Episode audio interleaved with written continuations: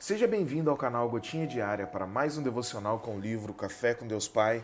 E o tema de hoje é O Reino de Deus é Inabalável. Em Salmos de número 93, versículos 1 e 2 está dito: O Senhor reina, vestiu-se de majestade, de majestade vestiu-se o Senhor e armou-se de poder. O mundo está firme e não se abalará. O teu trono está firme desde a antiguidade. Tu existes desde a eternidade. Bom, durante o período bíblico, quatro grandes impérios ergueram-se e caíram. Levantou-se o Império Babilônico e caiu. Levantou-se o Império Persa e caiu. Levantou-se o Império Grego e caiu. Por fim, ergueu-se o Império Romano e caiu. Mas o fato é que o reino de Deus permanece inabalável. Por todos os séculos de ascensão e queda de vários impérios e reinos, a igreja do Senhor permaneceu inabalável. Tudo isso porque há uma promessa sobre a igreja do Senhor a de que as portas do inferno não prevalecerão contra ela, ou seja, contra nós, eu e você que somos a igreja. Precisamos estar bem ajustados, andar unidos no mesmo propósito como família espiritual. O Senhor observa quem está mais apegado às coisas deste mundo. O Senhor tem propósito e está vendo todas as coisas. Ele vê os dias de luta pelos quais passamos e quer muito nos ajudar, embora muitos prefiram andar em desobediência e viver para o próprio ego. É tempo de estender as mãos, de amar e termos mais empatia para vivermos o sobrenatural em todas as áreas da nossa vida. É importante que você seja santificado e fortalecido pelo Espírito para caminhar conforme a vontade de Deus. Precisamos realmente nos manter fiéis, porque o mundo jaz no maligno.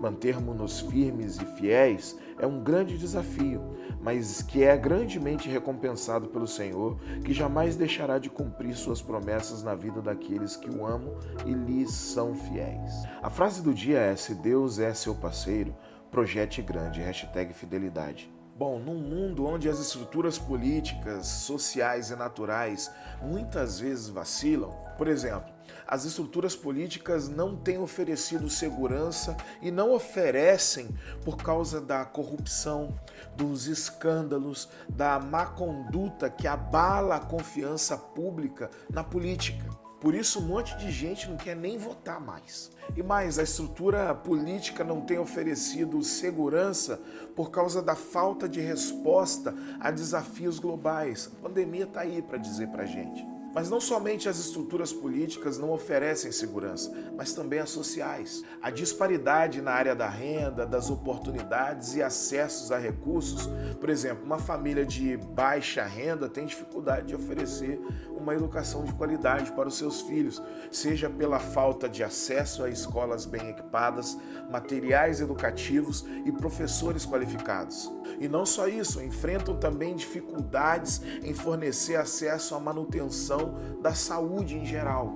Existe também, por exemplo, a crise habitacional, cada vez menos casa para as pessoas.